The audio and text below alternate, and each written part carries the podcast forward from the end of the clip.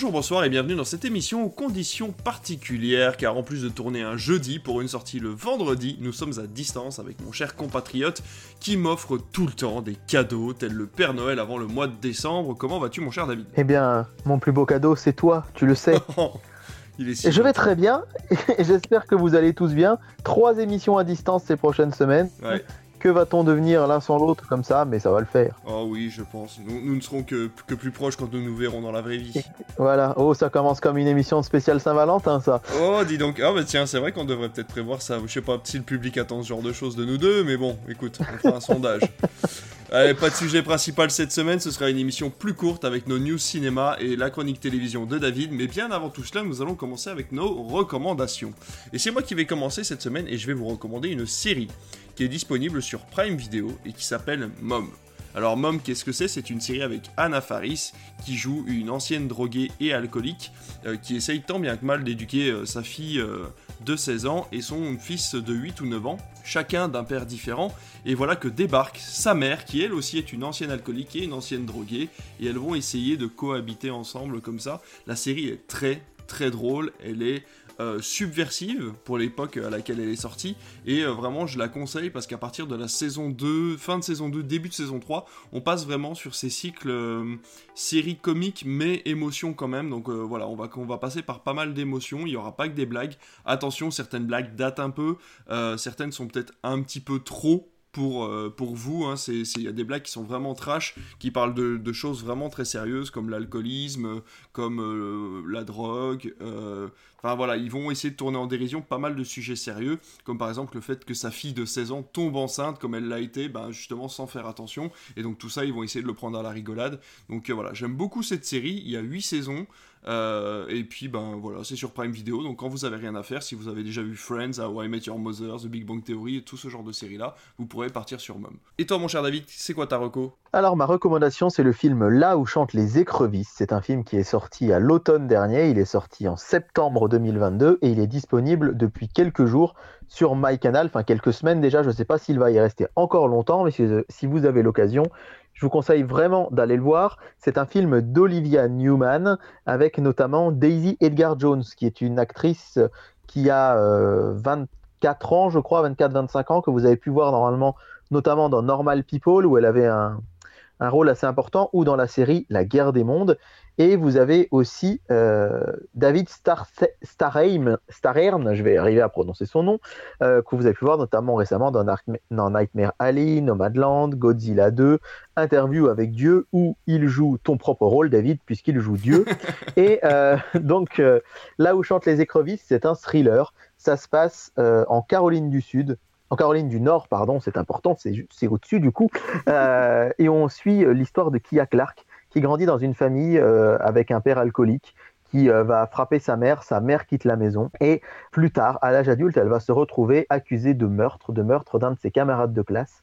Et en fait, on va suivre l'enquête, c'est-à-dire que on va suivre, enfin l'enquête. Elle va être très vite accusée, ça c'est les dix premières minutes du film, elle est accusée du meurtre. Parce que le meurtre a lieu pas très loin de chez elle, elle qui vit dans les marécages, Euh, dans les marécages, c'est-à-dire c'est cette zone géographique hein, qu'on a dans les deux Carolines, Caroline du Nord et du Sud, c'est des sortes de grandes, grandes zones très humides, mais dans laquelle il y a quand même quelques maisons. Et euh, elle va se retrouver accusée. Et tout le long du film, on va essayer de savoir si c'est elle ou non qui a fait le coup, avec notamment de nombreux flashbacks. L'un des reproches qui a été beaucoup fait au film, c'est qu'il est très académique. C'est vrai, Olivia Newman, c'est une jeune réalisatrice qu'on connaît encore assez peu. Et c'est vrai aussi que c'est pas le, film manque peut-être un tout petit peu de rythme. Il fait 2h05 minutes. Par contre, un reproche que j'ai toujours un peu de mal à entendre, moi, c'est quand on me dit oui, mais le roman est beaucoup mieux. Le truc, c'est que quand on est comme moi et qu'on n'a pas lu le roman, bah du coup à l'écran, on n'a pas ce point de comparaison. Ouais. Ça marche donc que pour ceux qui auraient vu, euh, qui auraient lu le livre. Pour moi, c'est donc un film très efficace. Je me suis pris au jeu du scénario. C'est vraiment le scénario qui mène le film, avec malgré tout des très très beaux plans sur ces fameux marécages, ces marais qui sont vraiment très marquants. On se laisse prendre dans l'enquête. Et je dis pas que c'est un film incontournable. Et sans doute que vous vous en rappellerez peut-être pas beaucoup dans 15 ou dans 20 ans, mais pour moi, l'essentiel est vraiment dans ce plaisir immédiat qu'on peut avoir à suivre un thriller, une enquête bien interprétée. Vraiment, Daisy Edgar Jones, euh, j'ai un, un vrai coup de cœur pour cette actrice dans ce film. Le reste du casting est aussi euh, assez, comment dirais-je, est à la hauteur, même si ce sont souvent des, des, acteurs pas forcément très connus. c'est produit par Sony Pictures Entertainment, c'était distribué chez nous à l'époque par Sony, et c'est donc dorénavant sur MyCanal, et ça s'appelle Là où chantent les écrevisses. Eh ben, super, merci pour cette reco mon cher David, je l'ai pas encore vu, j'irai y jeter un œil. Et on va passer tout de suite à nos news.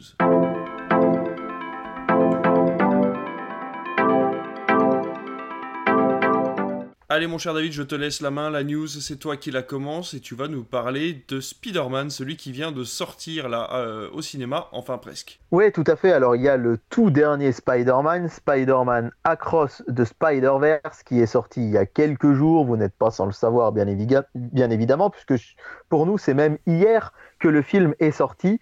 Et c'est vrai que le premier avait été un carton à la fin de l'année 2018. Moi, personnellement, je suis hyper enthousiaste à l'idée de voir cette suite. Je sais pas si c'est le cas, toi aussi. Non, mais si, complètement. J'ai que j'ai eu qu'une envie, c'est de le voir, effectivement. Ouais, donc euh, on peut pas vous faire de retour, on l'a pas vu encore. Mais ce qu'on ce qu'on peut vous annoncer, euh, c'est que euh, Amy Pascal, hein, que vous connaissez tous, tu sais qui c'est, Amy Pascal? Oui, complètement. C'est la productrice historique, Amy Pascal, la productrice euh, de ces films, a déclaré qu'un film Miles Morales devrait sortir avec un Miles Morales en chair et en os, un, film live action.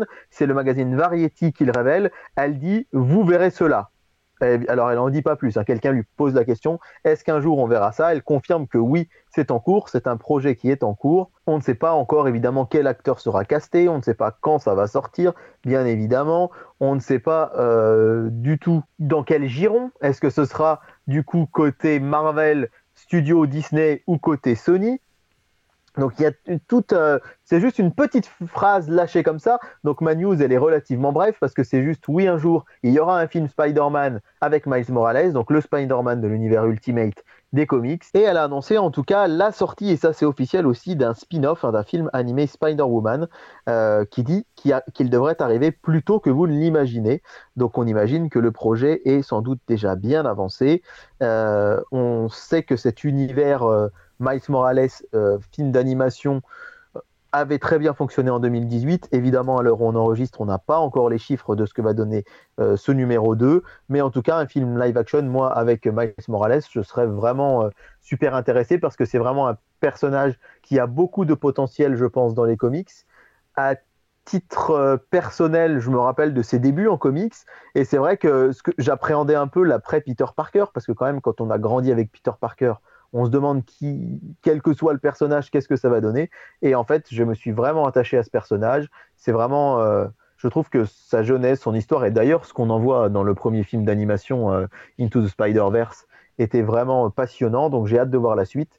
J'ai hâte de le voir dans un film en live action et j'ai aussi hâte de voir euh, le film sur Gwen Stacy Hein, sur euh, Spider-Gwen qui devrait être euh, vraiment passionnant, je pense. Ouais, complètement. Mais en plus, c'est vrai que Miles Morales, euh, c'est un personnage qui est assez atypique parce qu'il prend vraiment la relève d'un héros. C'est vrai qu'on a l'habitude dans les Marvel et dans les DC Comics d'avoir des héros qui meurent et reviennent en fait pour leur propre rôle. Et euh, finalement, on ne trouve jamais de remplaçant à proprement parler. c'est vrai que Miles Morales là, est un vrai remplaçant de Peter Parker, qui lui était un des plus grands héros de, chez Marvel. Donc euh, ça, c'est, vraiment intéressant d'avoir réussi à le porter à l'écran et que tout le monde l'ait apprécié. Tout à fait. Donc affaire à suivre, on verra ce que ça va donner. Ok. Et eh ben écoute, moi je passe euh, aussi sur du live action puisque je vais vous parler de l'adaptation en live action de Dragon cette trilogie en film d'animation qui avait été fait chez DreamWorks. Et on a enfin le nom euh, de ceux qui vont interpréter les deux euh, personnages principaux, c'est-à-dire Harold et Astrid. Et donc, euh, ça nous est quand même assez familier pour toi et moi, puisqu'on apprécie plutôt cet acteur. Ça va être Mason Thames. Alors, ça ne te dit peut-être rien, mais c'est le jeune homme qui avait joué dans Black Phone et qui se retrouvait enfermé dans la cave avec Ethan Hawke. Oui, oui, oui, tout à fait. Je, je vois très bien qui est Mason Thames. Et euh, il jouait très très très bien d'ailleurs. Ouais, complètement. Donc c'est lui qui va prendre le rôle. Très très très bien. Un rôle assez dérangeant, enfin très ambigu, presque euh, pas tant dans son personnage, mais euh, il avait un côté un peu sombre, un peu dark, euh, qui, qui, me, me, laissait présager le meilleur pour son avenir, en tout cas, euh, du point de vue cinéma. Black Phone est apparemment euh, a une suite dans les cartons, mais ça, on vous en parlera peut-être une prochaine fois. Et ensuite, pour Astrid, ce sera Nico Parker. Alors toi, tu ne la connais peut-être pas, mais nous, on la connaît très bien, puisqu'elle joue la fille de Joel dans les premiers épisodes de The Last of Us et elle a également joué dans la série Westworld. Donc voilà, elles ont, ce, ne sont pas des, des, jeunes premiers, en tout cas, ils ont déjà eu quelques rôles, soit dans des séries, soit dans des films, et donc ça donne très envie. Et en fait, cette news est une double news, puisqu'on a également la confirmation d'un autre, d'un autre casting. Ce serait d'ailleurs un recast, puisque pour la saison 4 et 5 de The Witcher. Et ce sera donc bien Liam Hemsworth, du coup le, le frère de Chris Hemsworth, qui sera le remplaçant euh, de euh, Henry Calville dans The Witcher pour les saisons 4 et 5, sachant que la saison 3 arrive là sur Netflix, elle est déjà en boîte. Et euh, par contre, du coup, la productrice de la série n'a absolument pas voulu commenter le départ d'Henri Calville, ce pauvre Henri qui du coup était parti pour rejouer le rôle de Superman et qui s'est fait rembarrer par les studios DC. Donc c'est vrai que pour l'instant, Henri Calville, on n'a pas de projet avec lui, c'est bien dommage. Euh, il doit sûrement être en train de monter des PC pour sa boutique d'informatique en attendant. Mais euh, voilà, en tout cas, Liam Hemsworth qui vient remplacer Henry dans le rôle du sorceleur. Donc on verra ce que ça donne. Euh, moi, j'ai arrêté malheureusement après la saison 1 parce que je n'avais plus euh, Netflix. Il paraît que la saison 2 est un petit peu plus. Euh, on va dire un peu plus dynamique. donc je ne sais pas ce que vont donner les, la saison 3, 4 et 5, sachant que la saison 5 a été annoncée mais pas officialisée, donc on ne sait pas encore ce que ça va donner. Je pense qu'ils attendent les résultats de Liam Hemsworth pour savoir s'ils vont continuer à faire la série ou pas. C'est vrai que ça va beaucoup, ça va décevoir beaucoup beaucoup de monde. Moi en fait la saison 1 du Witcher, j'ai trouvé ça vraiment très cool. Euh, mais j'ai jamais eu envie de regarder la 2. Et bah pareil. Je, ne l'explique pas, mais flemme, enfin, c'est un univers que je connais pas, j'ai pas joué aux jeux vidéo, je me suis jamais vraiment plongé là-dedans, et j'avais pas envie de m'y plonger plus que ça euh, dans la 2. Donc je, ne saurais pas vous expliquer ça. Ce qui est sûr, c'est que moi j'étais assez hype hein, euh, du retour d'Henri Cavill en Superman, même si je suis pas fan de Man of Steel, mais je trouve qu'il incarnait vraiment Superman. la scène post-générique de Black Adam nous laissait espérer des choses. Donc, euh, bah ouais, le pauvre Henri Cavill, euh, ça me fait un peu de peine pour lui parce que ça a l'air d'être un bon gars de ce qu'on en voit dans. Enfin, la dernière fois que j'avais dit ça, c'était sur euh, Dwayne Johnson. Puis après, quand j'ai découvert tout le cirque qu'il avait fait chez DC, j'étais un petit peu moins enthousiaste. Mais en tout cas, ouais, c'est un petit peu. c'est un peu surprenant de le voir comme ça. Parce que d'autant que l'argument sorti à l'époque, c'était un peu, bah ouais, mais il aura pas le temps parce qu'il retourne chez DC. Mais là, finalement il a tout son temps. Eh quoi. ben, en fait, il y a d'autres, euh, euh, il y a, d'autres euh, choses qui ont été apportées au dossier récemment. C'est qu'en fait, Henri Calville, on le sait tous, c'est un gros geek et il a lu tous les bouquins et il voulait vraiment un respect en fait du lore de The Witcher. Sauf que les écrivains de la série et les producteurs de la série, eux, voulaient quelque chose de très télévisuel et de très rythmé en fait, ce que n'est pas forcément le bouquin. Et donc, euh, forcément, euh, Henri, au bout d'un moment, a dit Bon, bah, vous savez quoi, on finit cette, cette saison-là, et puis moi, je me casse parce que de toute façon, euh, vous voulez pas écouter mon avis, alors qu'à la base, vous m'aviez engagé parce que j'étais un fan du truc, quoi. Donc, c'est vrai que lui était à fond dans le projet, et puis finalement, il s'est fait un peu écarter parce qu'il correspondait pas aux attentes de Netflix. Et donc là, je pense que voilà, on, en est là, et c'est pour ça qu'il revient pas, c'est que finalement, lui, il a peut-être pas envie non plus de reprendre une série qui ne respecte pas le lore d'une série que lui enfin d'une série de livres que lui adore. Ouais, ouais, ouais, bien sûr, bien sûr. En tout cas, euh, ouais, ça, ça, va faire euh, grincer des dents, je pense, euh, de quelque côté que ce soit. Il y a des chances, surtout qu'ils Surtout qu'ils n'ont pas la même carrure du tout, ni le même âge, donc voilà. On verra ce que ça donne dans tous les cas. Il y aura sûrement des gens sur Netflix pour nous dire que c'était super bien ou que c'était nul à chier. on attend vos avis quand ça sortira. Et puis voilà, on a fait le tour de nos news et on va passer directement à ta chronique télévision.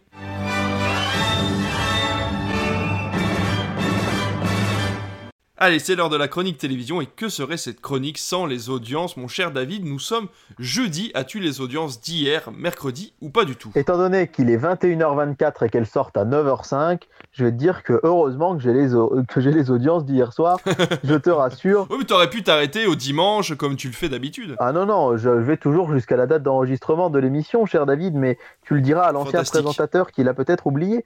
Non, on va commencer avec les audiences euh, de euh, vendredi dernier peut-être, si, si tu veux.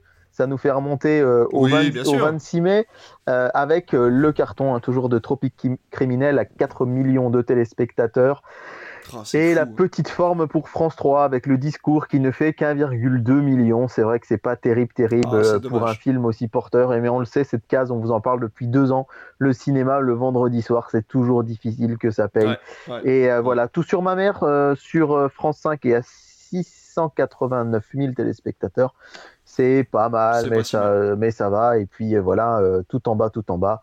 on a Judy, hein. on vous en avait parlé du film Judy première diffusion à la télé euh, pour ce film Judy avec seulement 119 000 téléspectateurs sur Chérie 25 avant-dernière et 115 000 Un gars, une fille dernier. Les deux chaînes du groupe Énergie sont vraiment là tout, tout, tout, tout, tout au fond du classement. Mais voilà, c'est pas terrible, terrible. Et vous avez euh, La Petite Sirène version... Euh, version Wish sur TF1 Série Film qui fait 200 000 téléspectateurs. Voilà, c'était un téléfilm qui n'a rien à voir avec celui qui vient de sortir, mais c'est histoire, voilà, un petit peu de faire, euh, de faire un petit peu euh, d'audience là-dessus.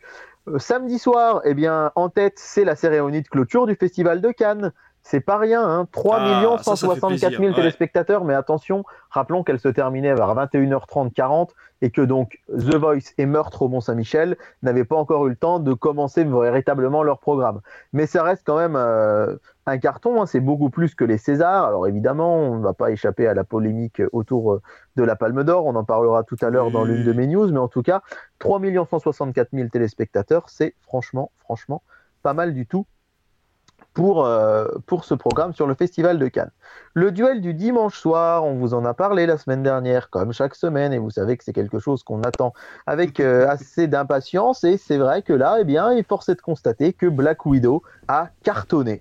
Euh, c'est un peu inattendu peut-être, mais 3 millions 8 c'est franchement pas mal, pas mal du tout hein, pour ce, cet inédit hein, diffusé sur, la chaîne privée euh, TF1. Euh, et c'est vraiment, je pense, voilà, une réussite un peu inattendue, mais on doit être assez content du côté de chez TF1, mais quand même très beau score aussi pour Mystère à Saint-Tropez, 3 245 000. Ça fait bien longtemps qu'on vous n'avez pas annoncé deux films aussi hauts.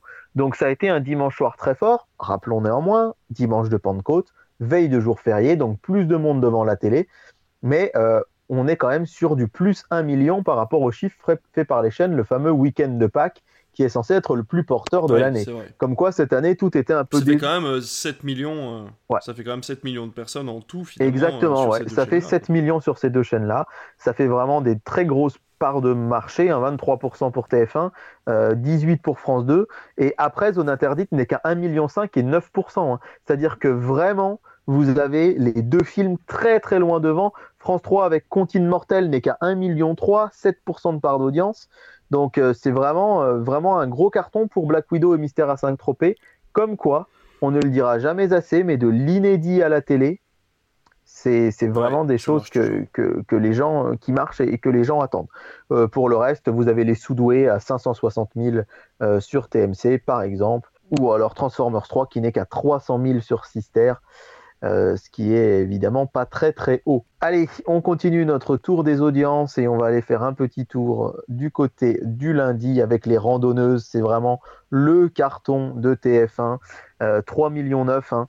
Euh, ça marche très très très fort cette série pas autant qu'HPI. Alors HPI, là par contre, je n'ai pas les audiences de demain, en tout cas de ce soir, mais HPI, euh, on sait qu'en ajoutant les audiences qui sont autour de 7-8 millions et il y a 2 millions en replay sur MyTF1 ou sur MyCanal chaque semaine. Donc on atteint presque les 10 millions euh, de téléspectateurs chaque semaine. C'est incroyable quand même. Donc les randonneuses marchent très bien. Le premier film lundi soir, c'était La prochaine fois je viserai le cœur, 1 600 000 téléspectateurs pour cette rediffusion sur France 3. Euh, c'était le premier film hein, de la soirée. Et après, ben, on avait le Hobbit, la bataille des cinq armées. Euh, c'est notre, ah c'est, notre duel de blockbuster du lundi. Et eh bien le Hobbit, c'est un peu bizarre hein, parce que effectivement, euh, on s'attend pas à voir forcément la bataille des cinq armées à ce moment-là. mais le Hobbit, la bataille des cinq armées, en tout cas, fait 827 000 téléspectateurs, alors que Baywatch, Alerte à Malibu sur W9 n'en fait que entre guillemets 719 000, mais en tout cas, c'est un peu faible pour les deux chaînes, puisque aucune n'atteint le million, et on sait que c'est toujours leur objectif le lundi. Le fait qu'on enregistre tard me permet de vous donner les audiences de mardi avec Tandem. Alors franchement, euh, France 3, ils vont se mordre les doigts que la série s'arrête. Hein, c'est pas de leur fait. On rappelle que c'est Astrid Veillon qui euh, joue euh, l'un des, deux personnages du duo qui a décidé de ne plus participer à la série. Mais France 3 fait 4 145 000 hein, avec Tandem. Oh, c'est fou, 4 millions pour France 3. Ça euh, fait 500 000 de plus que Colanta, qui, on le sait, coûte très cher aussi à produire. Et les grosses têtes à la troisième place avec 2 millions euh, de, euh, de téléspectateurs. Le premier film, c'était Babysitting 2 sur W9, 875 000. Comme quoi, ils ont, eu, Non, ils ont eu plutôt une bonne idée de passer du cinéma à ce moment-là. Et puis le très bon score d'Energy 12 avec Star Trek Into Darkness à 581 000. Donc c'est vraiment, vraiment pas mal du tout. Et puis donc, Voilà, tu m'étonnes. Qui pouvait faire ça à chaque fois ah bah, je pense qu'ils en seraient vraiment ravis. hein. Et donc, les audiences d'hier soir, c'est disparition inquiétante sur France 2, en tête à 2,9 millions de téléspectateurs. Et à noter, c'est très rare que je vous annonce ça, mais que TF1 est à la quatrième place hier. Ah la vache. Premier, France 2, disparition inquiétante. Deuxième, M6, Top Chef. Troisième, France 3, des racines et des ailes, donc un Oh documentaire. Et TF1, seulement quatrième avec 2 millions de téléspectateurs et Grey's Anatomy.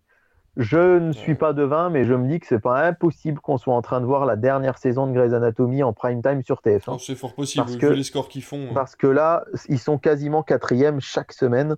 Et, euh, et c'est vraiment, je pense, assez inquiétant. Et à noter quand même, hein, euh, médecin de nuit sur Arte, 1 million de téléspectateurs. Ah, ça, je suis content. Médecin de nuit qui passe le million de téléspectateurs. Et euh, vous avez ensuite Ghost in the Shell à 670 000 sur Energy 12. Donc, euh, score là aussi très, très, très euh, correct. Mais si tu me permets de poursuivre un tout petit peu notre phase su- sur les audiences, j'aimerais annoncer quand même cette nouvelle qu'on a appris la semaine dernière à laquelle on ne s'attendait pas du tout. Et on doit bien dire qu'on était quand même assez ravis parce que c'est une chaîne qu'on aime bien. On y reviendra plus tard. C'est la chaîne Énergie 12. Pardon, c'est la chaîne RTL 9. Oh là là, le lapsus. J'ai dit Énergie 12. C'est la chaîne RTL 9, puisque c'est quand même assez hallucinant. C'est que la chaîne RTL 9, donc la semaine dernière, j'essaye de retrouver la date exacte, euh, chers amis, pour ne pas vous flouer et ne pas vous dire de bêtises. Mais la semaine dernière, RTL 9, qui est donc une chaîne payante, a- grâce à la diffusion de Doctor House, alors c'était le euh, 24 mai. Donc le 24 mai, je remonte en arrière et c'était mercredi dernier. Mercredi dernier, sur les cibles commerciales, les fameuses FRDA moins de 50, de moins de 50 ans, tenez-vous bien, chers auditeurs, RTL 9 était quatrième chaîne nationale c'est l'après-midi. dingue. C'est fou. Quatrième chaîne nationale l'après-midi, entre 14h entre 14h40 et 15h30 sur ces épisodes de Doctor House. Quatrième chaîne de France, elle n'était battue que par TF1, France 2 et M6. Sur les FRDA, on parle encore une fois d'une chaîne payante. C'est-à-dire qu'une chaîne payante a fait mieux que 24 chaînes gratuites grâce aux rediffusions de Doctor House. Euh, C'était tout bonnement hallucinant, je- j'en revenais pas. Ouais, non, mais c'est vrai que cette chaîne gagne en puissance. hein. De toute façon, on va y revenir euh, dans, peu de temps là, avec T-News. Mais ça fait vraiment plaisir de voir que certaines chaînes de box en fait arrivent à passer devant les chaînes de la TNT parce qu'ils misent sur des programmes, euh, soit des programmes qui font parler euh, la, comment dire, la population dans le sens où voilà, Doctor House c'est des, des programmes connus, soit en misant tout simplement sur du cinéma. Et non, c'est chouette, hein. c'est chouette de voir des chaînes avancer comme ça. Ouais, ouais, franchement, en plein après-midi comme ça, euh, les voir tout rafler sur leur passage, c'est vraiment, vraiment trop bien, je trouve. Ouais, donc, euh, donc euh, toutes mes félicitations à eux, c'est vraiment chouette. Voilà pour les audiences.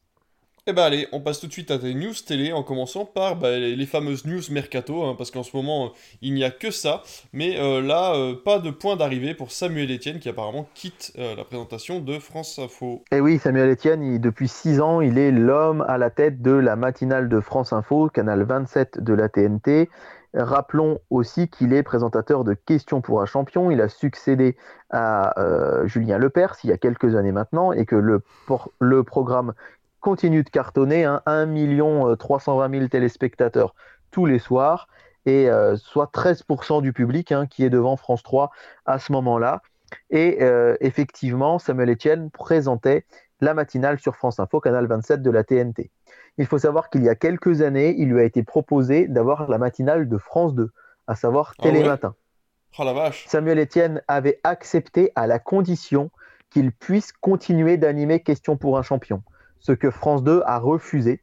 oh. Ils lui ont dit c'est pas possible, il y a trop de il y, a trop, il y a trop de tournages qui ont lieu le matin. Parce, et du coup, il a préféré rester sur France Info parce que France Info l'autorisait à manquer Ah, 4 ou 5 jours par mois où il était remplacé et comme ça, il avait le temps de tourner ses questions pour un champion. Là, Ah en l'occurrence, France 2 ayant refusé, je trouve que c'est tout à son honneur d'être euh, bah, du coup euh, fan de ce jeu qu'il présente et de continuer à, à pouvoir euh, l'animer donc euh, sur France 3. Et en parallèle, on sait que Samuel Etienne, il est très présent sur Twitch. Il Ouais, est aussi, régulièrement euh, tous les matins avec son émission La matinée Étienne. Alors au début, il faisait ça entre guillemets bénévolement, mais là depuis quelques temps, comme ça lui prend beaucoup de temps, euh, il a décidé que ce serait une source de revenus pour lui. hein. Il a ouvert les abonnements sur sa chaîne tous les matins. Après la matinale de France Info, il rentre chez lui et il présente les grands titres de la presse. Il essaye euh, d'intéresser les gens de Twitch aux infos, à tout ce qui se passe dans le monde via les journaux. Et en fait, là, Samuel Etienne, il dit qu'il n'arrive plus à tenir ce rythme.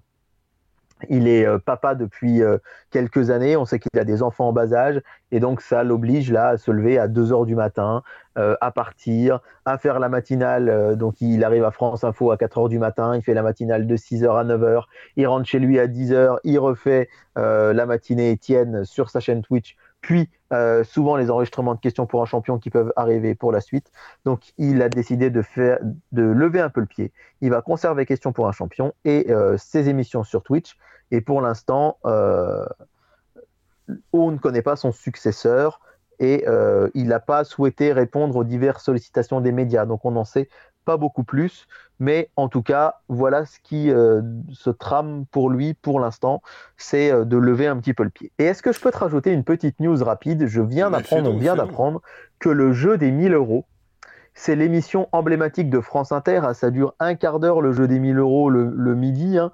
Euh, c'est sur France Inter euh, de 12h45 à 13h, du lundi en vendredi. C'est un des plus vieux histoires, euh, l'un des plus vieux, pardon, histoire, l'un des plus vieux jeux de l'histoire de la radio.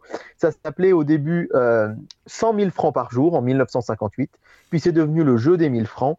Et c'est dorénavant le jeu des 1000 euros. C'est présenté par Nicolas Toufflet. Et euh, comme il aime à le rappeler, il dit que ce jeu il est aussi, aussi âgé que la 5ème République. Eh bien, il y a une version télé qui va arriver sur France 3. Oh, Euh, c'est vraiment, euh, c'est vraiment une surprise parce que effectivement, euh, ça fonctionne très très fort à la radio, mais ça dure qu'un quart d'heure. Et euh, on apprend effectivement que la directrice des di- divertissements de France Télé a dit que les meilleurs candidats de l'émission radio viendront en plateau s'affronter dans cette émission culture sur France 3. Il y aura 10 binômes qui vont s'affronter. On ne sait pas encore exactement euh, à quel moment de la semaine ce sera diffusé, mais en tout cas, cher David, sache que le jeu des 1000 euros est passé récemment dans notre ville de Bourbon-Lancy il y a quelques années et que euh, le présentateur euh, Nicolas Toufflet euh, avait choisi comme lieu d'enregistrement le cinéma Rio Borvo. mais. Donc, euh, j'ai pu assister à l'enregistrement de cette émission au Rio Borvo sur la scène du cinéma. J'avais même postulé en tant que candidat. Euh, mais il faut savoir que le jeu des 1000 euros, c'est des questions super dures, hyper pointues en culture générale. Donc, Ah j'ai oui, pas passé les sélections. Mais euh, le présentateur du jeu des 1000 euros, euh, il était très ému de venir au Rio Borvo parce qu'il nous a dit qu'il avait, ça, ça n'intéresse peut-être pas spécialement nos auditeurs, je vais passer vite, mais qu'il avait passé sa, son enfance, il avait ses grands-parents à Bourbon-Lancy et il adore la ville de Bourbon-Lancy, ce présentateur radio. Donc euh, pourquoi pas essayer un jour de l'interroger pour Critflix, qui sait. Ah. En tout cas, euh, le jeu arrive à la télé euh, et ça devrait être euh, diffusé bah, d'ici quelques mois. On change de chaîne et on repart sur TF1 et cette histoire de Plus belle la vie se précise. Ouais, c'est CG Scoop qui l'annonçait euh, il y a quelques heures et euh, voilà vers quoi on se dirige. Alors attention, euh, c'est assez inattendu. Donc, le, enfin, c'est CG Scoop via le journal La Provence qui l'annonce. Hein. Euh, Newen, la société de production, a fait la proposition suivante à TF1. Ce seraient des épisodes resserrés, des épisodes très courts dans un, soma- dans un format proche de celui des soaps américains. Il faut donc s'attendre à avoir des plus belles la vie qui devraient durer, attention, 15 minutes. Waouh C'est assez surprenant. Alors, le format classique à la télé, c'est 52 minutes pour un épisode de Prime ou 26 minutes, c'est la moitié de 52. Mais là, l'idée, ce serait de faire des épisodes de 15 minutes. Le tournage aurait lieu de nouveau à la Belle de Mai, donc c'est euh, à, Marseille, hein, le lieu de tournage emblématique, mhm. euh, avec une refonte des décors historiques. TF1 étudie la question et devra donner son feu vert ou son feu rouge, dit CG Scoop, hein, devra acquiescer ou non avant l'été. Donc on, on aura la réponse très prochainement. Pourquoi 15 minutes? Pour l'instant, on n'en sait pas plus, mais ce qui se murmure, c'est que ce serait un format parfait pour ce long tunnel de pub entre le JT et le prime time du soir. Ah ça pourrait amener beaucoup de téléspectateurs devant la télé et ça concurrencerait en face un si grand soleil, le feuilleton de France 2. Donc, je pense qu'il faut s'attendre à. Moi, je, pense que ça pourrait être le bon plan pour TF1. Ça dure que 15 minutes, les épisodes sont plus courts, peut-être du coup un peu moins cher à produire. C'est une marque très forte et c'est sur un créneau où les gens, souvent, c'est là que les chaînes comme TMC ou C8, avec Quotidien ou Touche pas à mon poste, c'est là que ces chaînes se mettent à faire euh, beaucoup d'audience. Bah, tout simplement parce que euh, vous l'imaginez bien, il y a tellement de pubs sur les autres chaînes que bah, les gens évidemment viennent et euh, à ce moment-là, ils restent sur ces chaînes-là. Donc, je ne sais pas trop à quoi m'attendre, mais mon petit doigt me dit que ça pourrait bien être un oui du côté de TF1. Je ne sais pas ce que tu en penses, toi, David. Oh ouais, complètement. Et puis en plus, c'est peut-être aussi dans la les envies de TF1, tu sais, de peut-être rajeunir un petit peu euh, euh, leurs spectateurs avec euh, justement des, formats beaucoup plus courts comme bah, finalement l'équivalent de TikTok, Instagram, YouTube, des formats bien plus resserrés qui permettent de passer d'un programme à l'autre plus vite. Donc c'est vrai qu'ils ont tout à gagner finalement à raccourcir ces épisodes. Et finalement, bah, c'est bête, mais si tu loupes un épisode le lundi, quand tu arrives le mardi, bah, tu loupé moins d'infos, puisqu'en 15 minutes, tu as forcément moins de choses qui se sont passées dans un épisode.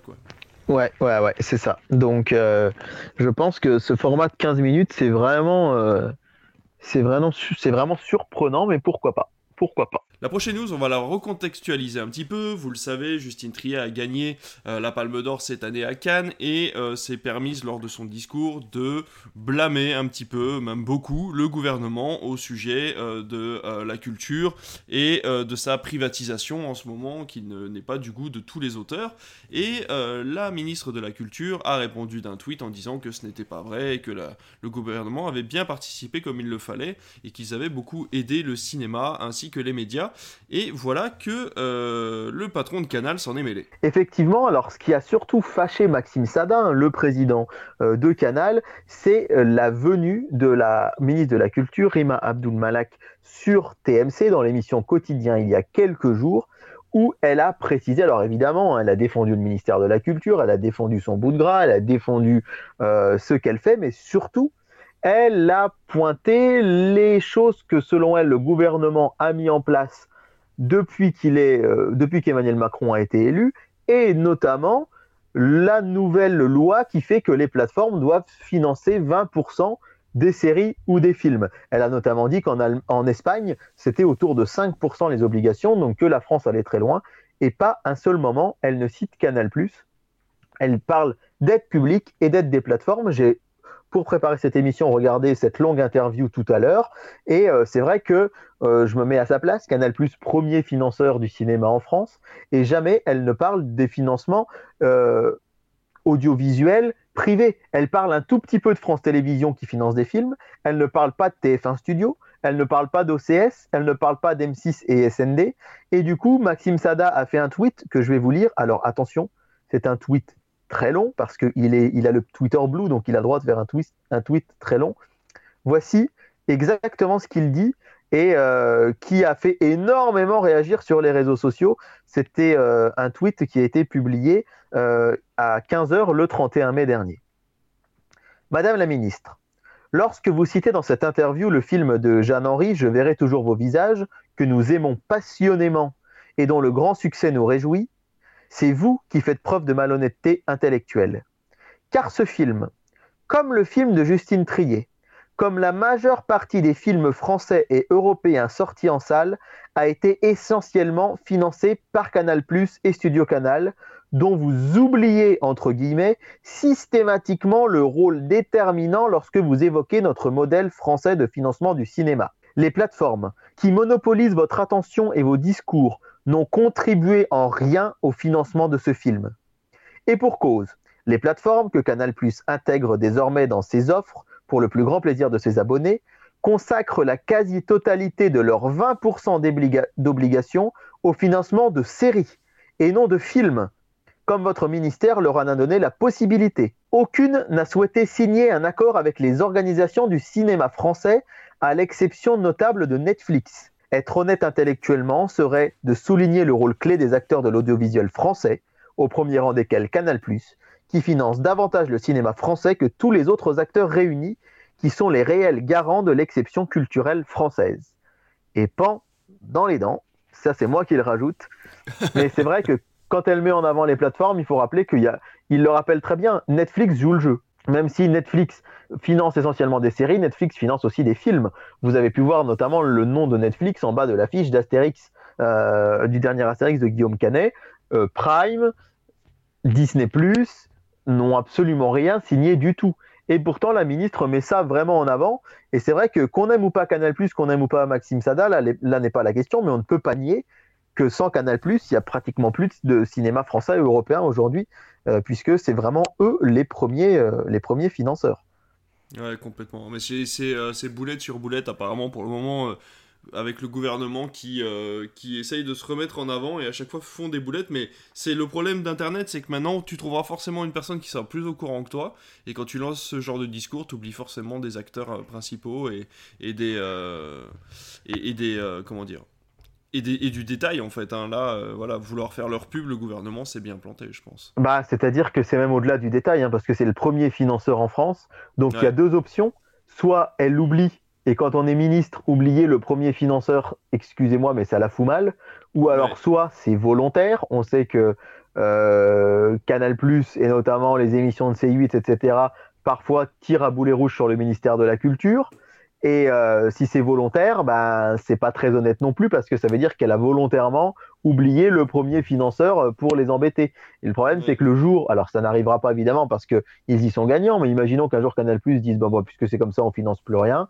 Moi, je pense que là-dessus, il faudrait avoir plutôt tendance euh, peut-être à un peu plus les les bichonner plutôt que leur tirer dans les pattes en les oubliant volontairement ou non, parce que encore une fois, qu'on les aime ou pas, c'est le premier financeur du cinéma français et de très très très très loin. On va finir ces news avec notre chaîne Chouchou, on en a parlé tout à l'heure, mais RTL a prévu, pas prévu, RTL 9 a sorti un nouvel habillage. Un nouvel, un nouvel habillage pour RTL 9 depuis quelques jours, le logo avait fuité, moi j'avais vu ça il y a quelques temps. Fini donc euh, notre euh, l'habituel logo d'RTL 9 que vous connaissiez euh, depuis déjà bien longtemps maintenant, et pour ceux qui avaient l'habitude de voir la chaîne, hein, on, on, les connaissait, ces petits carrés rouge, jaune, vert et bleu qui avant étaient un petit rond, un petit triangle un petit carré, etc.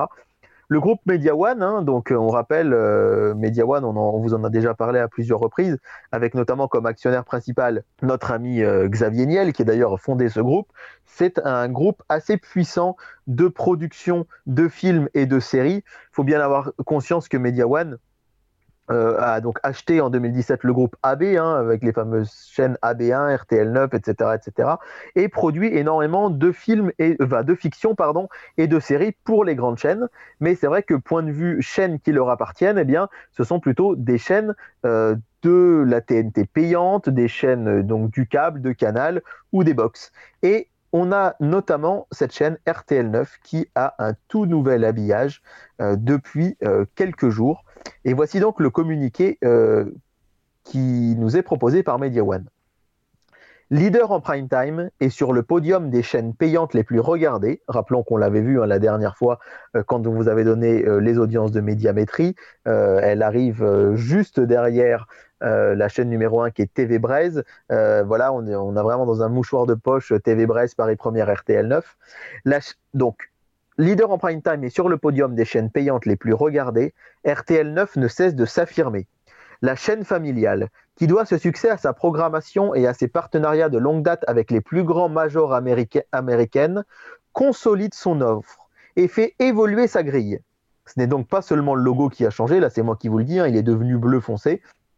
RTL 9 devient plus impactante sur le cinéma avec une programmation encore plus riche et une ligne éditoriale au plus près de l'actualité des sorties en salle. La chaîne propose une sélection des plus grands films à l'antenne et met le cinéma à, l'honneur à travers une émission dédiée, Ciné ou Canap, présentée par Marie Palot. Pour le téléspectateur, RTL 9 est l'assurance de regarder chaque soir un film de qualité. Par ailleurs, la chaîne innove avec l'arrivée l'après-midi de séries US Premium pour la première fois en diffusion sur une chaîne du CapSat telle que Doctor House ou encore Person of Interest. Enfin, cette nouvelle grille voit le retour des investigations criminelles sur la chaîne avec des productions originales inédites. Et donc c'est effectivement le logo hein, qui est apparu le 29 mai, euh, là c'est fini la citation, c'est moi qui le lis, qui est modifié et qui se veut plus actuel puisque le dernier n'avait pas connu de changement depuis 12 ans, depuis 2011. La chaîne déclare donc ce nouveau logo symbolise le positionnement stratégique de la chaîne. Il adopte un univers coloriel plus harmonieux et homogène pour ancrer RTL9 dans les codes couleurs du cinéma et la positionner comme une offre moderne et créative. Pour accompagner le lancement de cette nouvelle identité, une campagne média ambitieuse sera déployée à l'échelle nationale dès le lundi 5 juin. Elle comprend un déploiement de la marque en télévision, mais également dans la presse, sur le digital et en affichage publicitaire. Donc c'est dire, hein, je ne sais pas ce que tu en penses, mais là le positionnement de RTL9, il va quand même complètement euh, se modifier. C'est quelque chose de très fort, hein. ils veulent vraiment devenir une chaîne de plus en plus puissante. On l'a dit tout à l'heure, un quatrième l'après-midi sur la TNT et sur le communiqué de presse. Alors d'ailleurs, la chaîne s'est dotée d'un slogan maintenant, c'est tout simplement du grand cinéma chaque soir. Et sur leur affiche promotionnelle, on voit Passenger, After Earth de Night Shyamalan et Terminator 3. Et enfin, je vais terminer en, citant euh, Vincent Greenbaum, qui est le directeur général de Media One Thematics, et Sonia Latwi, qui est la directrice générale adjointe. C'est eux les patrons d'RTL 9. Ils disent Nous sommes fiers de pouvoir réunir des téléspectateurs toujours plus nombreux sur RTL 9. L'évolution de la chaîne est à l'image de la stratégie menée sur les chaînes du groupe depuis maintenant plusieurs années et de l'ambition que nous portons pour RTL 9 ce qui nous permet d'être aujourd'hui le troisième groupe de la TV payante.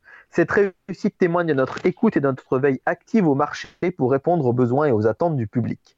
je ne sais pas ce que tu en penses, mais c'est vrai que ça fait envie ce côté euh, très axé sur le cinéma et sur tous ces programmes qui vont être diffusés. Bah écoute, depuis quelques semaines, c'est vrai qu'on avait vu le changement de programmation le matin, c'était plus du télé-shopping, on l'avait dit, euh, tu l'avais dit d'ailleurs dans une de tes chroniques, on était passé sur de la série télévisée, et ça déjà c'était un gros changement, et là je vois qu'RTL9 devient de plus en plus agressif pour gagner des auditeurs et pour euh, consolider un petit peu le, la marque hein, et ce qu'elle représente pour les spectateurs, et je trouverais ça presque logique que d'ici quelques mois, voire quelques années, elle se fasse peut-être une proposition pour un canal de la TNT c'est vrai que ça pourrait, ça pourrait tenter Media One, en tout cas, d'arriver sur la TNT. En tout cas, ce qui est sûr, c'est qu'on arrive vraiment là à titiller euh, les chaînes. Alors, comme euh, Paris Première, comme, euh, TV Braise et comme en un petit peu moindre mesure Polar Plus, même si Polar Plus progresse beaucoup. C'est vrai que c'est une chaîne, finalement, il y a beaucoup de Français qui y ont accès. Parfois, ils ne le savent pas et parfois, ils le découvrent. Il y a quand même les inconvénients des chaînes commerciales, il y a quelques coupures pub, mais comme c'est quand même des audiences qui, pour l'instant, sont un peu moins fortes que les autres chaînes de la TNT, bah, les pubs sont moins longues. C'est des films qui parfois sont un peu oubliés des anciennes chaînes, qu'on voit plus sur les chaînes gratuites. Je pense à des prime time, notamment bah, le, le chapeauté. C'était une idée de génie, le chapeauté, d'avoir acquis les droits à Noël alors que le 2 allait sortir. Je pense à des sagas comme euh, euh, on a pu voir euh, Allô maman, ici bébé. Tiens, je sais pas si ça te parle, toi, mais ah en France, avec John Travolta, c'est des, des, films qui passaient énormément. Effectivement, des films comme After Earth, comme la saga Terminator, comme Passenger, c'est des films qu'on a vus sur la TNT il y a quelques années, mais que là, on voit moins. Et ils axent vraiment leur programmation un petit peu sur ce type de film. Et du coup, ça cartonne. Hein. Et je pense notamment à des films comme Million Dollar Baby, qui va être diffusé très prochainement. ils ont aussi acquis les droits de The Visit de Night Shyamalan qui trouvait pas euh, de diffuseur par exemple sur la TNT. Donc euh, je trouve qu'ils ont un positionnement cinéma hyper intéressant, c'est qu'ils achètent des films un peu au cas par cas. Ils ont des partenariats encore une fois avec toutes les grosses majors américaines. Vous verrez rarement des films français euh, sur RTL 9, même si ça arrive de temps en temps, mais c'est plutôt des films américains. Mais ils ont vraiment des partenariats avec Sony, avec, avec Disney sur certaines œuvres Fox, avec Universal, qui en fait, ces majors, elles sont super contentes de pouvoir continuer de vendre leurs films qui datent un petit peu. Et pour RTL9, du coup, bah, ils les vendent moins cher. RTL9 les achète moins cher. Mais c'est des films qui, qui comptent dans le cœur des gens. Je sais pas euh, si je me si je me fais bien, si je m'exprime bien, mais comme on, se, on le disait que nous on prend toujours plaisir à mettre des films en linéaire et même des fois qu'un petit moment, ben là c'est vrai que sur RTL9 on a cette, euh, cette chance-là de pouvoir euh, récupérer des licences un peu oubliées de la TNT. Et euh, c'est un peu, comme nous disait Manuel Alduy dans son interview, hein, c'est un peu ce cinéma doudou. C'est le fait de retrouver des films bah, comme Le Pic de Dante, hein, qui a cartonné, qui a fait plus de 300 000 entrées, euh, 3, pardon, plus de 300 000 téléspectateurs la semaine passée. 300 000 téléspectateurs, c'est plus que les sept dernières chaînes de la TNT ce soir-là. Mais le, le, Pic de Dante était hyper populaire lorsqu'il était diffusé dans les années 90. Euh, Voilà, vous allez avoir euh, plein, plein d'autres exemples de ce type. De ce type. Alors, je, j'ai un peu monopolisé la parole, je te laisse t'exprimer, mais c'est vrai que c'est des choses que euh, je trouve super intéressantes euh, personnellement. Tu vois, on, en a parlé il y a une semaine ou deux, euh, la, journée film qu'ils ont fait, le tunnel de film qu'ils avaient fait, ouais. justement, je sais plus quel jour c'était, mais voilà, ça commençait Pour dès la 16 heures. Ouais. ouais. voilà, c'est ça. Et je trouve ça vraiment très intéressant. Alors, effectivement, je retire un peu ce que j'ai dit pour une chaîne de la TNT. Je pense que l'ARCOM exigerait peut-être d'RTL 9 d'avoir des contrats peut-être un peu moins imposants avec les films américains euh, ouais, s'ils devaient avoir une chaîne de la TNT. Et je pense qu'en termes de rentabilité, ils sont même plus rentables que certaines chaînes de la TNT parce qu'ils touchent effectivement aussi de l'argent euh, via les abonnements de, de, des, des, abonnements. Hein. Et puis, euh, ils ont une liberté totale, et notamment de diffuser des films en journée, toute la journée, le samedi et le dimanche. Ouais, c'est sûr. Maintenant, les chaînes de télé ont le droit de le faire, mais elles ne le font pas. Il faut rappeler qu'avant, euh, RTL 9 jouait sur, euh, était la, cartonnait les mercredis et les samedis soirs parce que c'était la seule chaîne en France qui diffusait, à part les chaînes payantes euh, du groupe Canal qui diffusaient du cinéma, parce qu'ils jouaient sur un flou juridique qui faisait que le siège de la chaîne était au Luxembourg Ah et oui, c'est qu'au. Luxembourg, on avait le droit de passer des films. Mais maintenant, euh, le dimanche après-midi, TF1, ils ont le droit de passer des films s'ils veulent, hein, mais ils en passent pas, ils en passent jamais. RTL 9, ils en passent plein et ça cartonne. Alors, ça ne fait pas les audiences de TF1, évidemment, mais quand même, euh, je me dis Ouais, il qu'il faut a- pas oublier que c'est une chaîne qui est. euh, faut quand même appuyer sur la touche 40 ou 45 de votre télécommande Ouais. euh, pour commencer à, à la voir apparaître. Donc, euh, faire des audiences comme ça quand t'es la 45e ou la 46e Oui, c'est chaîne d'une box, alors que tu vois que France, France Info, qui est 27e chaîne, fait des, des scores un peu minables. c'est vrai qu'on enfin, on n'est pas sur la même thématique, mais ce que je veux dire, c'est que Oui, mais c'est différent, gratuite. mais bien sûr. Voilà, une chaîne gratuite sur les 27 premières, finalement, fait beaucoup moins que, euh, que RTL 9 qui, se, dit- qui, se, qui est dans les 40 ou 50 premières euh, sur une box, quoi. Donc c'est hyper intéressant. Et euh, voilà, encore une fois, ils jouent vraiment sur une thématique de niche euh, que personne n'a réussi à prendre. Et je trouve ça hyper intéressant. Donc euh, bravo à eux et on leur souhaite beaucoup Oui, de bonheur puis- pour la suite. Je vais vous donner un exemple très rapide en journée, mardi prochain, 6 juin. Sur RTL 9, de 14h à 18h, vous avez Doctor House, saison 2, épisode 11, 12, 13, 14, 15.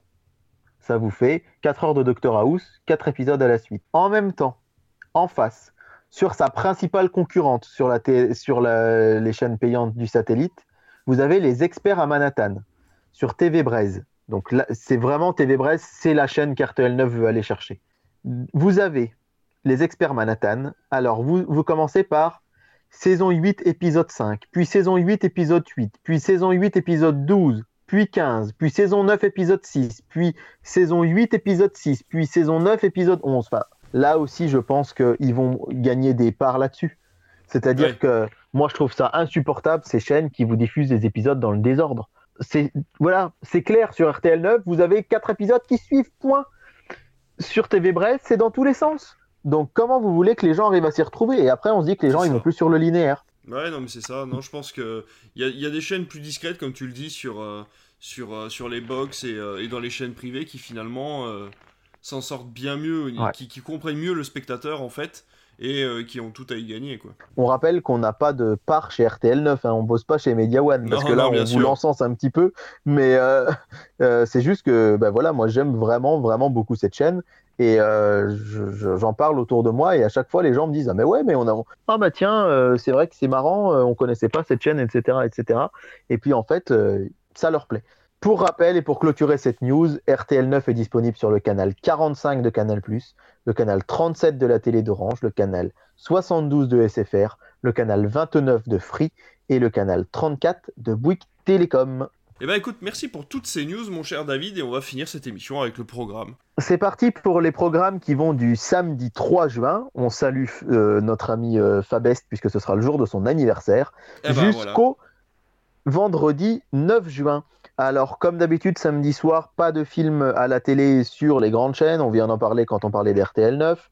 J'aimerais néanmoins euh, vous, vous parler de la chaîne Arte qui va diffuser L'Arche d'Alliance aux origines de la Bible. C'était une enquête historique qui parle du fameux Arche d'Alliance. Pourquoi je vous en parle? Parce que c'est, euh, on va dire, le protagoniste, entre guillemets, euh, principal du film du premier Indiana Jones et on sait que très bientôt Ah. arrive le numéro 5. Mais ce qui m'intéresse surtout, c'est le documentaire de deuxième partie de soirée. À 22h25 sur Arte, vous avez un documentaire inédit qui est conseillé vraiment par tout le monde. Euh, les gens qui ont pu le voir en projection presse ne m'en disent que du bien. Ça s'appelle Dopamine, comment les applications piègent notre cerveau. Et on voit comment WhatsApp, Instagram, LinkedIn, Tinder, TikTok, comment les concepteurs, les programmeurs ont réussi à mettre à l'intérieur euh, des, des sortes de pièges euh, cognitifs pour piéger notre cerveau pour qu'on soit de plus en plus addict à toutes ces à tous ces à toutes ces, ces, ces applications. Et c'est fait visiblement aussi euh, c'est pas seulement moralisateur c'est fait avec beaucoup d'humour.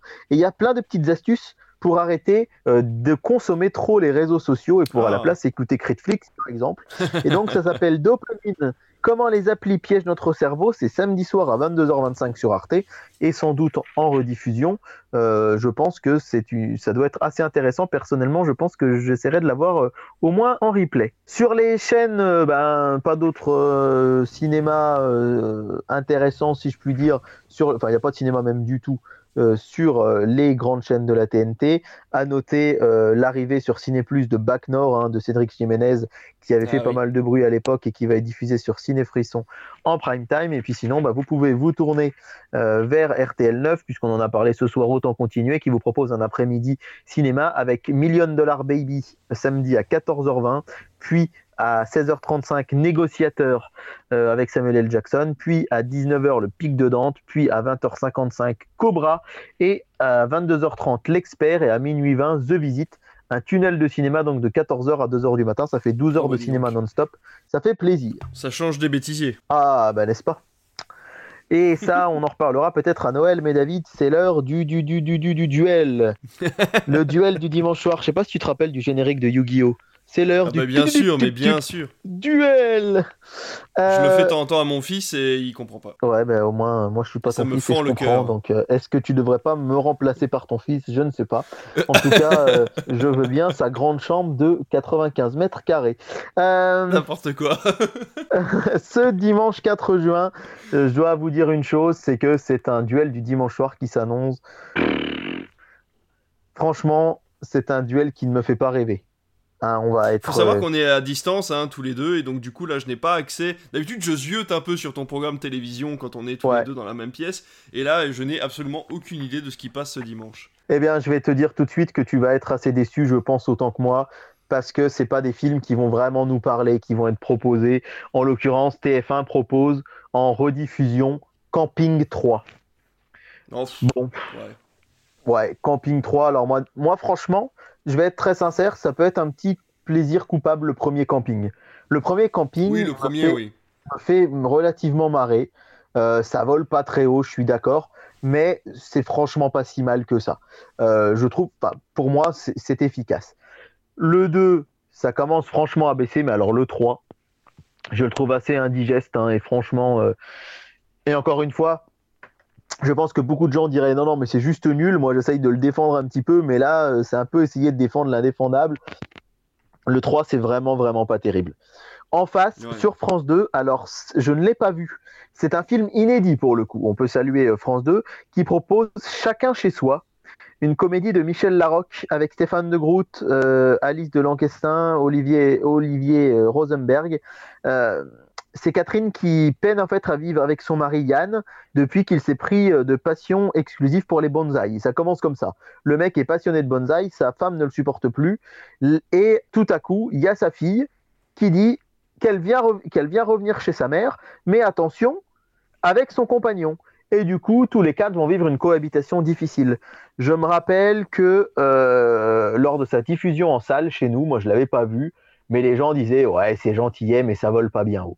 Donc voilà, pas quelque chose, je pense, à voir absolument. On se dit oh là là, euh, ça va, on va se marrer, on va. Donc en fait, on se retrouve avec là un petit peu euh, deux comédies françaises qui s'affrontent. Euh, La première étant franchement bof sur TF1 et la deuxième regardable peut-être sur France 2. Mais franchement, c'est un duel pas, pas terrible, terrible. Allez, euh, je, vais, je vais te faire un aveu, David. J'ai pu avoir les, le duel de la semaine d'après. Et Oh. euh, c'est un duel de malade le, le dimanche prochain. Essaye de ne pas te. Ah C'est un duel de malade. Je fait, me, je me dis, c'est dommage qu'il n'y ait pas le film de dimanche prochain, soit de la 1 et de la 2 qui viennent cette semaine-là, parce que là, on va avoir deux films bof.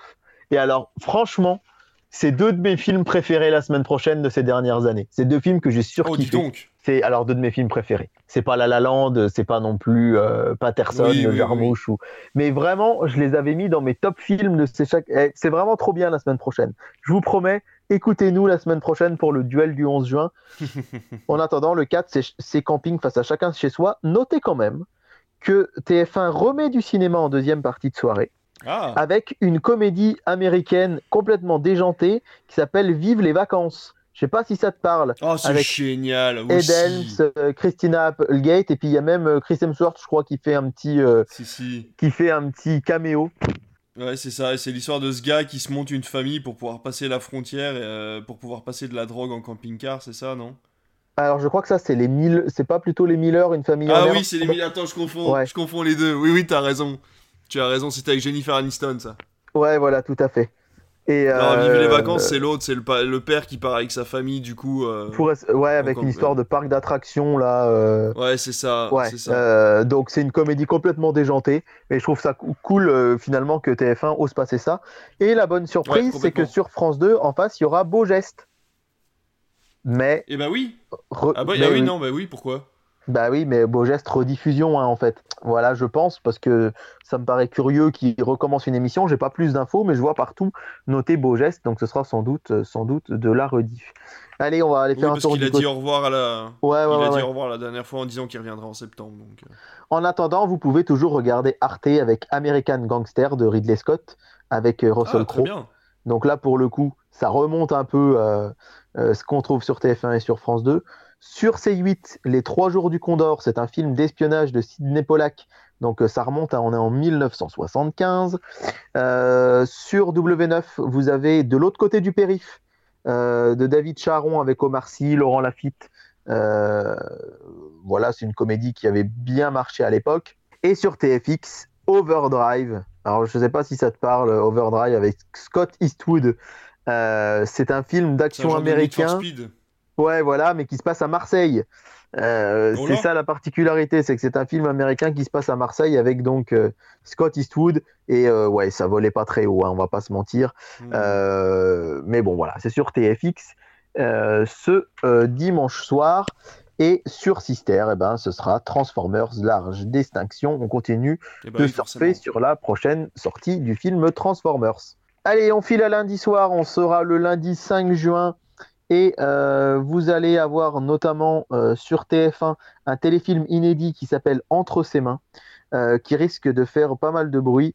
Ça se passe à Annecy. Vous avez Clara, qui est avocate, qui mène une vie paisible auprès de son mari et de ses enfants jusqu'au jour où elle tombe sous le charme d'un sculpteur. Et le, problème, c'est que le sculpteur va tomber amoureux d'elle, mais elle, pour elle, ce n'est qu'un coup d'un soir. Et en fait, c'est un téléfilm à suspense qui, visiblement, euh, on m'en a dit beaucoup, beaucoup de bien.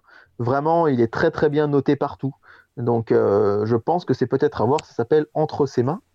Et alors Ah, là, pourquoi pas, ouais. euh, France 3 nous surprend avec un très vieux film en prime time, enfin très vieux film, 1970, Le Mur de l'Atlantique, avec Bourville. C'est un des derniers films de Bourville Oh. en fait. Et du coup, euh, c'est un peu surprenant de voir d'habitude sur France 3, on avait plutôt des films assez récents, mais on l'a dit, ils avaient un petit peu tendance à se casser la figure. hein.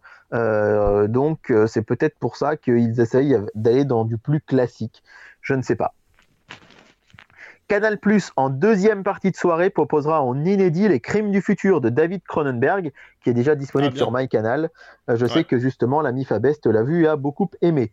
Sur Arte, un western de William Wyler, Les Grands Espaces. Alors que, attention, voici le duel des blockbusters. C'est mon deuxième duel préféré après celui du dimanche. Sur W9, ce sera Taken euh, de Pierre Morel avec Liam Neeson. Oh. Et alors en face, sur TMC, je suis aussi enthousiaste que tout à l'heure pour Camping 3. Ant-Man. Oh là, putain, mais. Ant-Man Qui hein. qui, rappelons-le, s'est complètement cassé la binette sur TF1 euh, il y a Ouais, quelques ouais. semaines, pendant les vacances de février. Et là, le remettre encore une fois. Ils savent plus quoi mettre en fait, TMC. Hein. Bah ouais, il, il recycle un peu TF1, mais c'est c'est jamais euh, forcément euh, bon signe. Sur euh, Mm, mm, TF1 mm. série film, il y a Banzai, une comédie avec Coluche. Alors moi, qui me faisait mourir de rire à l'époque, ça a un peu vieilli. Enfin à l'époque, j'étais pas né quand le film est sorti, hein. mais quand j'étais enfant, ça a un peu vieilli, mais ça reste quand même assez sympa, je trouve. Et à noter du cinéma sur la chaîne L'équipe avec The November Man, avec Pierce Brosnan. Je, euh, je sais pas si tu l'avais vu. C'est Non, ça me dit rien du tout. Ouais, c'est The November Man, je l'avais vu à l'époque en salle et c'est assez rigolo. Euh, Tant dans passe pas la légende de Florian ici, qu'on est bon. Ouais, c'est ça. C'est rigolo dans le sens où ça fait un film, un peu un film d'espionnage à l'ancienne, mais finalement réalisé en 2015. Donc c'est parfois un peu paradoxal, mais j'avais trouvé ça euh, Ouais. assez cool. Le blockbuster, euh, le blockbuster, n'importe quoi. Le euh, film arrêt essai du mardi soir sur Canal+, ce sera Reste un peu de Gad Elmaleh. Euh, Ah où, où il Je l'ai pas, raconte je l'ai raté. de son envie de conversion au catholicisme, euh, mais dans une version, on va dire, humoristique. C'est une comédie, euh, une comédie spirituelle, je dirais. Parce que ça raconte Ouais. sa vraie vie, il fait jouer sa famille et il raconte ses propres interrogations quant à son avenir. Euh, Gad Elmaleh, qui est juif, mais qui a euh, ressenti comme un appel de la Vierge Marie, et il va, entre guillemets, euh, euh, réfléchir à se convertir. Et évidemment, toute sa famille va dire Mais non, mais qu'est-ce que tu fais? Et d'un autre côté, il y a des catholiques qui vont lui dire Mais oui, mais oui, faut venir, faut venir. Et lui est un peu coincé entre les deux. Et c'est franchement très tendre. Euh, c'est pas du grand cinéma, je dirais. C'est lui qui réalise. Hein. Euh, c'est pas forcément euh, euh, très, très, très euh, inspiré d'un point de vue d'image, mais en tout cas, euh, c'est une belle histoire. Et la fin est un peu surprenante. Donc, je vous invite à essayer de regarder. Reste un peu sur Canal. Sur M6, inédit en clair, le meilleur reste à venir. Est-ce que ça te parle? Le titre me dit quelque chose, mais je vois plus l'affiche. C'est avec euh, Patrick Bruel et Fabrice Lucchini. En fait, Ah oui. Il y a, euh, alors je sais plus si c'est Bruel ou Lucchini qui, a, qui découvre que son, son ami est malade et a un cancer, et du coup il veut faire plein de trucs avec lui pour en profiter, mais comme celui qui est malade ne le sait pas, il est persuadé que c'est l'autre finalement qui a un cancer. Et donc ils vont essayer Ouais, de voilà. tous les deux réaliser tout ce qu'ils veulent faire avant, tout ce qu'ils voulaient faire avant de mourir. Donc ouais, c'était, c'était, c'est mi-drôle, mi-triste. Moi personnellement, je l'ai pas vu, donc je sais pas du tout ce que ça vaut. On continue avec, en deuxième partie de soirée d'ailleurs, sur M6 ce soir-là, Tu veux ou tu veux pas, avec Sophie Marceau et Patrick Bruel, comédie romantique, voilà.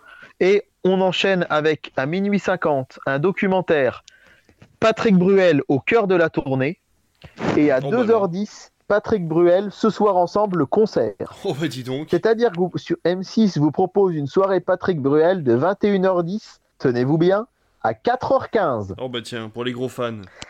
Mais on rappelle que M6 s'est engagé auprès de l'ARCOM à diffuser des concerts sur son antenne. Ah, bien c'est vu. ça, le petit concert à 2h10 du matin, C'est des petits malins. ce serait pas impossible. Sur C8, Rambo 2, la mission. Euh, sur TFX, Bad Moms 2, là c'est pas la mission, mais euh, c'est quand même. euh, Oh, j'adore. J'ai regardé, bah tu vois, j'ai rematé le, le premier là, et ben Ouais. avant-hier du coup, ou hier, avant-hier, avant-hier, parce que hier c'était pas possible, avant-hier, et franchement c'est toujours aussi bien. C'est une super comédie féministe qui prend le, le taureau par les cornes et qui montre vraiment des choses qu'on voit pas d'habitude dans les, dans les comédies américaines.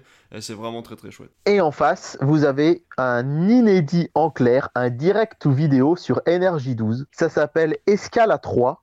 Alors TROIS, hein, c'est pas TROYES dans, dans l'aube. hein. Euh, c'est une comédie euh, avec Alexandra Daddario et Kate Upton notamment. Euh, Kate et Meg, c'est deux amis qui partent en vacances sur un coup de tête, mais leur avion est détourné à cause de conditions météorologiques et elles vont, elles vont être coincées dans cet avion avec Ryan, un des passagers. Ils vont se retrouver coincés à Saint-Louis et ils vont être euh, obligés d'aller visiter la ville. Le problème, c'est qu'elles vont toutes les deux tomber amoureuses de ce même garçon qui a Oh. donc beaucoup de chance d'être euh, Ah bah oui, d'a- d'être à la fois euh, aimé de- d'Alexandra Daddario et de Kate Upton. ah bah. Et du coup, elles vont, elles vont mettre leur amitié en jeu pour, euh, pour se, se mettre en couple avec ce jeune homme. Donc, ça date de 2017. C'est une comédie qui doit être, je pense, peut-être assez rigolote, mais c'est marrant de voir du direct tout, tout vidéo débarqué comme ça. Et euh, qui dit euh, mardi soir dit euh, film familial sur Gulli avec Titeuf le film à 22h15. Et à noter que sur Sister, il y a le, le film Bleu d'enfer avec Paul Walker, Jessica Alba, Oui. je sais pas si ça te parle, Si, complètement. qui, qui visiblement est pas forcément très inspiré, mais personnellement, je ne l'ai jamais vu. Mercredi, pas de cinéma sur les chaînes de 1 à 6, hein, les chaînes euh, qui sont souvent celles que vous regardez le plus. On va noter Grâce à Dieu, film de François Ozon euh, sur euh, les abus sexuels dans l'église Mm, mm, mm. un film nécessaire, très très fort hein, autour de ce thème-là. Sur W9, la finale de la Ligue Europa Conférence avec euh, la Fiorentina face à West Ham. Euh, ça risque de faire pas mal d'audience, ça, une finale de Coupe d'Europe, même si c'est pas la grande Coupe Oui. d'Europe. Et euh, sur Energy 12, alors là, franchement, Energy 12, j'ai envie de leur faire un gros câlin, tellement je suis content qu'ils passent Baby Driver. Ah, Ce film est tellement bien. Alors Ouais. j'ai envie de dire quelque part, il mérite mieux qu'Energy 12, mais en même temps Énergie 12 mérite bien de faire quelques audiences avec celui-là, quoi. que voilà, ouais ouais ouais ouais. J'espère vraiment qu'il va il va fonctionner parce que j'adore ce film d'Edgar Wright. Et sur C-Star, eh bien euh, c'est assez rare pour être signalé un film des frères Cohen sur C-Star euh, avec Burn After Reading. Ah oui. C'est pas mon préféré, mais, mais euh, voilà. C'est quand même surprenant de, de voir ça euh, Ouais. débouler sur ces stars. Complètement. Jeudi soir, bien sûr, HPI sur TF1. euh, on va continuer à, à faire des audiences à 6 ou 7 millions, j'imagine. Oui. Et en face, Indiana Jones et le Temple Maudit. Indiana Jones 2, qui sera diffusé le 8 juin. Donc, à l'heure où on enregistre cette émission, moi, j'avais prévu de regarder le premier. Donc, je pourrais vous dire, on pourra vous dire la semaine prochaine si le premier a fonctionné. En tout cas, euh, voilà. Indiana Jones, euh, c'était, on va avoir les quatre, je pense. Sur C8, Le Petit Monde de Don Camillo, une comédie euh, avec Fernandel, culte des années 50 sur ce prêtre et ce maire qui se détestent. Et sur TMC, complètement l'opposé d'une vieille comédie française avec Le Transporteur de Louis Leterrier. C'est aussi un réalisateur français, mais c'est quelque chose de euh, complètement différent qui voilà plaît à aussi son public hein, avec en deuxième partie de soirée Tenet. Alors avec Tenet qui commence à 23h15, je pense que les gens qui vont se lancer Oh. devant Ah oui. sont pas couchés à mon avis. Et euh, Puis t'as pas intérêt d'avoir bu l'apéro avant. hein. ouais, c'est clair. Et sur euh, sur TF1 série film Wonder avec euh, Julia Roberts et Owen Wilson. Ah oui, il est chouette ce petit film. Ouais, ouais, ouais, un film euh, très touchant sur la parentalité, euh, avec notamment Mhm. un jeune enfant qui a dû subir des opérations, et c'est vrai que c'est un film très touchant. Et attention, sur Chéri 25, vous avez Haïti, mais c'est pas E.T., c'est Haïti. C'est écrit comme E.T., mais c'est un I à la place du E. Et euh, c'est un thriller un peu plan-plan, hein, euh, euh, avec Pi- Pierce Brosnan. Je sais pas si tu en avais déjà entendu parler, mais ne je rien te conseille pas de te mettre devant. Et euh, je voulais euh, faire encore un petit tour du côté de, de RTL 9 qui va diffuser The Box avec Cameron Diaz et James euh, Ah, Mars- oui. Marsden. Un film très bizarre, je pense qu'on peut le dire, mais que j'avais j'avais plutôt bien aimé. Et alors là, et alors là, David, j'attendais ce moment. J'attendais de te parler du vendredi 9 juin, presque autant qu'aller à ta crémaillère hier soir. Puisque vraiment, je m'y attendais pas du tout. Mais pas du tout. Mais bon, je t'ex- je t'explique quand même. Vendredi soir, Tropique, Crimi- Tropique criminel qui cartonne sur France 2. En face, Oui. on a un nouveau jeu d'Arthur qui s'appelle The Wheel, où on a Oui. un candidat anonyme qui est placé au centre d'une roue géante en perpétuel mouvement elle est, euh, de 12 mètres de diamètre qui doit répondre à des questions de culture générale avec des célébrités expertes dans leur domaine qui, qui l'aident à remporter de l'argent. C'est un peu l'inverse d'M6 qui avait fait, euh, je ne sais plus comment s'appelle cette émission, euh, Chacun son domaine ou je ne sais quoi, où les anonymes devaient affronter Philippe Etchebest sur des questions de cuisine, Mac Ouais, Lesguy sur des questions euh, scientifiques. Bah là, c'est un peu l'inverse. C'est que les stars vont devoir aider la- l'anonyme à gagner de l'argent sur, cette, sur, euh, sur leur thème favori. Évidemment, chez TF1, on espère que ça va cartonner et pourquoi pas concurrencer Tropique Criminel. Bien Et sûr. là, que vient faire M6 Attention, c'est un vendredi soir d'été. Il y a pas, enfin d'été, de, de fin de printemps en tout cas, c'est pas de vacances. Eh bien, ils viennent nous dégainer un film. Mais non. Il y aura du cinéma vendredi soir sur M6 Et j'attendais de t'annoncer ça, mais je, je ne vais pas voir tes petits yeux s'illuminer et j'en suis tellement déçu. Qu'est-ce qu'ils vont Puisque c'est un film dont j'ai l'affiche juste en face de moi sur le mur de ma chambre. Mais non. Ils vont diffuser vendredi en prime time, trrr, roulement de tambour, Jungle Cruise. Mais non. Mais si, Un vendredi soir. un vendredi soir. Pour moi, Jungle Cruise, c'était genre un film qui pouvait atterrir sur TF1 Mais euh, bien sûr. Un- en duel du dimanche soir. Alors, c'est Disney, hein, c'est M6 Ouais, qui a les sûr, droits. ouais. Mais euh, Jungle Cruise, alors déjà, ça me choque de le voir déjà sur des chaînes euh, Bah ouais. Mais c'est pile la fenêtre de 22 mois. C'est-à-dire que M6 le diffuse pile au moment où ils peuvent le faire. On rappelle, c'est un film avec euh, de Raume Collet et Serra avec Dwayne Johnson et Emily Blunt. Ça a été pour moi mon gros coup de cœur de l'été 2021 avec The Suicide Squad de James Gunn. J'ai adoré Jungle Cruise. C'est une comédie, euh, je trouve, euh, super marrante, décomplexée, Ouais, drôle, touchante, etc. etc. Euh, je n'ai que des qualités sur ce film.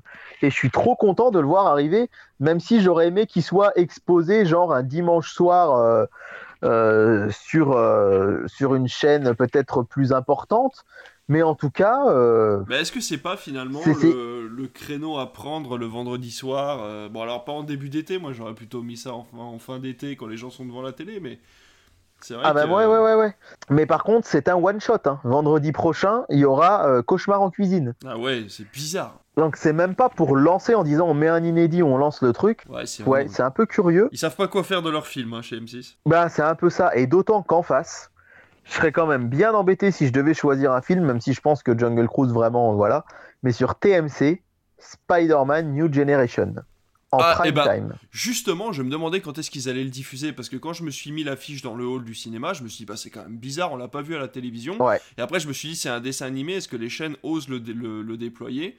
Et donc Alors- finalement, ce sera, euh, ce sera TMC. quoi. Ouais. Rappelons que c'est France Télévisions qui avait acquis les droits de première diffusion du film. C'est ça. et qu'il a été diffusé pour la première fois sur France 2 un 31 décembre à 14h l'après-midi. Très très mauvaise idée, je trouve. Évidemment, les audiences n'ont pas été folles Bah non. et c'est TF1 qui a racheté les droits pour le diffuser euh, sur TMC. Et je trouve ça. euh, Je trouve ça bien plus intelligent en fait. Alors, un vendredi soir, pas forcément, mais de le diffuser plutôt le soir.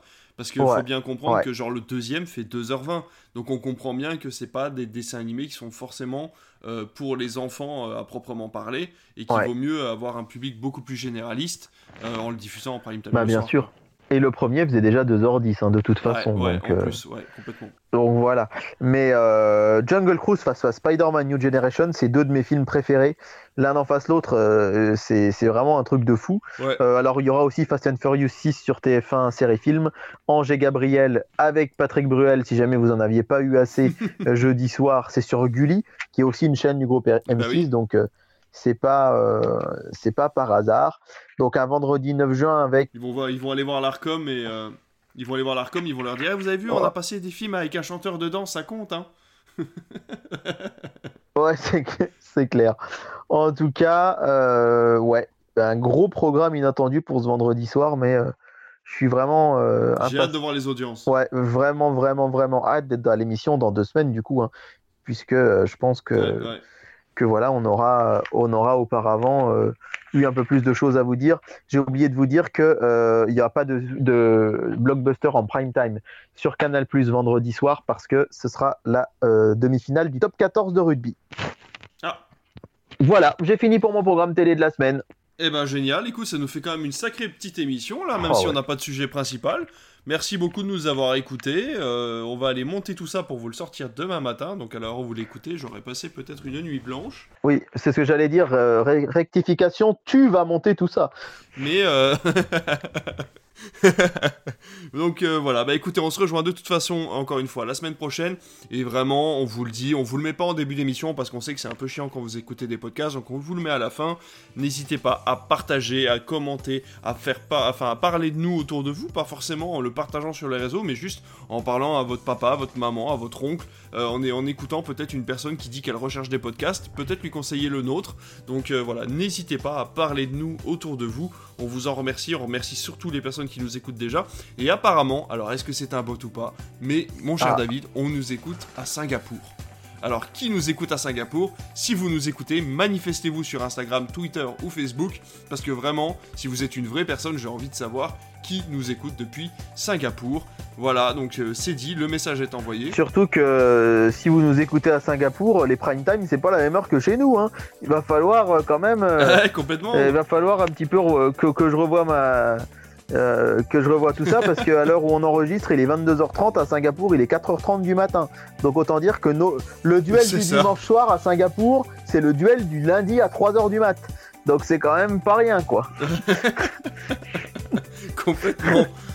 Ce sera le, le joli mot de la fin en tout cas. Merci de nous avoir écoutés. On se rejoint la semaine prochaine et à très bientôt. Bonne soirée à tous, salut, bonne journée ou ce que vous voulez. Salut.